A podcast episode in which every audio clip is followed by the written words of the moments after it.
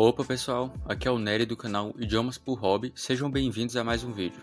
Nesse vídeo eu não quero passar nenhum método, nenhuma dica, eu só quero bater um papo com vocês. Eu quero falar um pouco sobre aquela velha dica que todo canal no YouTube dá de você colocar o seu celular ou o seu computador na língua que você está aprendendo, inglês, por exemplo. Bom, desde quando eu comecei a me interessar por aprender novas línguas, eu vejo youtubers falando isso, de você colocar o seu computador, o seu celular na língua que você está aprendendo. E como eu já disse no meu primeiro vídeo aqui do canal, se você ainda não viu, veja lá. Eu falei que eu já tentei aprender outras línguas, já tentei francês, espanhol, alemão, e em todas ou quase todas eu coloquei o meu celular na língua que eu estava aprendendo naquele momento. Mas a minha opinião bem sincera sobre isso, para mim, Nery, é que não funciona. Por que, que eu acho isso? Os outros canais estão errados? Essa dica é falha? Não, calma. Não é isso que eu estou falando. Eu tô falando que para mim não funciona. Talvez para você funcione, talvez para outros funcione, mas para mim nunca funcionou. Mas bom, por que que nunca funcionou? O celular tem muito essa questão visual, a tela, né? Tem muito essa questão visual. Então, quando você vai entrar em um aplicativo, a primeira coisa que você vê não é o nome do aplicativo, não é o que está escrito, é o símbolo do aplicativo, é o logotipo.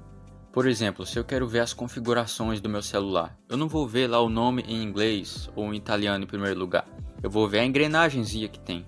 E não apenas para as configurações, para outros aplicativos também, como a câmera, afinador de violão, algum jogo, etc.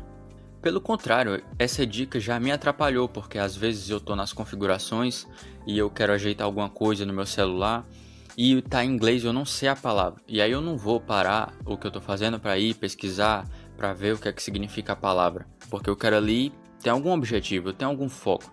Eu tô ali para ver algum problema, alguma coisa do meu celular, então eu não vou estar tá parando para ver o vocabulário, o que é que significa aquela palavra. Então, algumas vezes sim já me atrapalhou.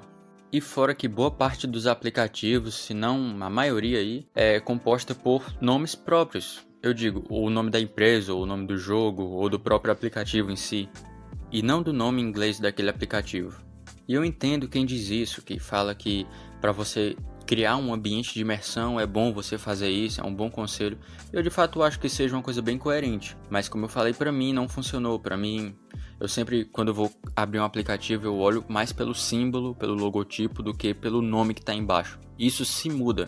Porque, por exemplo, o Facebook. Se o meu celular está em português, vai aparecer lá o aplicativo Facebook. Em inglês vai aparecer como Facebook, vai ser a mesma coisa. E eu não vou ver o nome de cara, eu vou ver mais o símbolo, o Fzinho lá do Facebook. A mesma coisa com o Instagram, com a câmera e etc.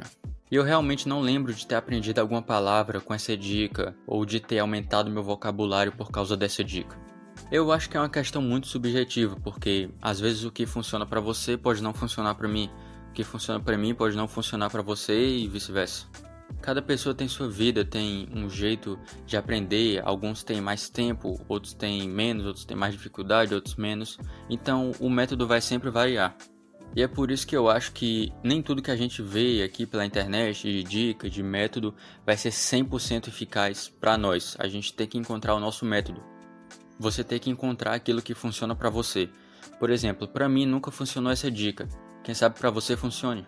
E isso se aplica também ao meu canal. Quando eu dou as dicas aqui, o que eu recomendo é que você teste, que você veja se dá para você, se o que eu tô falando fez sentido para você.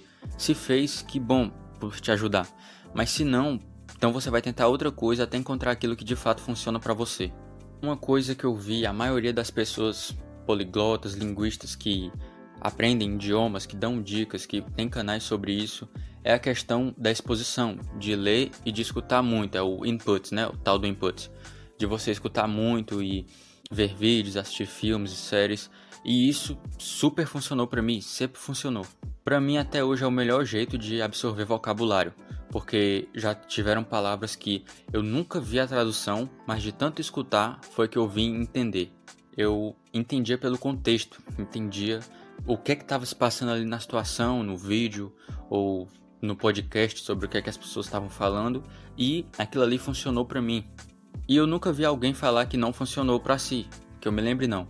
Se para você nunca funcionou a questão de escutar, de se expor, deixa aqui nos comentários.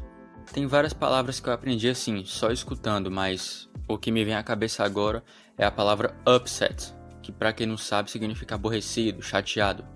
Eu aprendi essa palavra assistindo a série iCarly, em inglês. Toda vez que alguém estava chateado, aborrecido, alguém falava I am upset, you are upset, ou she's upset, ou alguma coisa assim. E eu pensava, poxa, toda vez que aparece a palavra upset, tem alguém chateado, tem alguém aborrecido, com raiva. E aí eu fui pesquisar e era justamente isso. Por quê? Porque eu aprendi pelo contexto. E é isso que eu penso sobre colocar o celular na língua que você está aprendendo. Mesmo que seja para imersão, para mim nunca funcionou. Para você funcionou? Deixa aqui nos comentários, vamos debater um pouquinho sobre isso. Se você gostou do vídeo, deixa o seu like, se inscreva no canal para não perder as próximas dicas, os próximos vídeos. E é isso, um forte abraço a todos, até a próxima.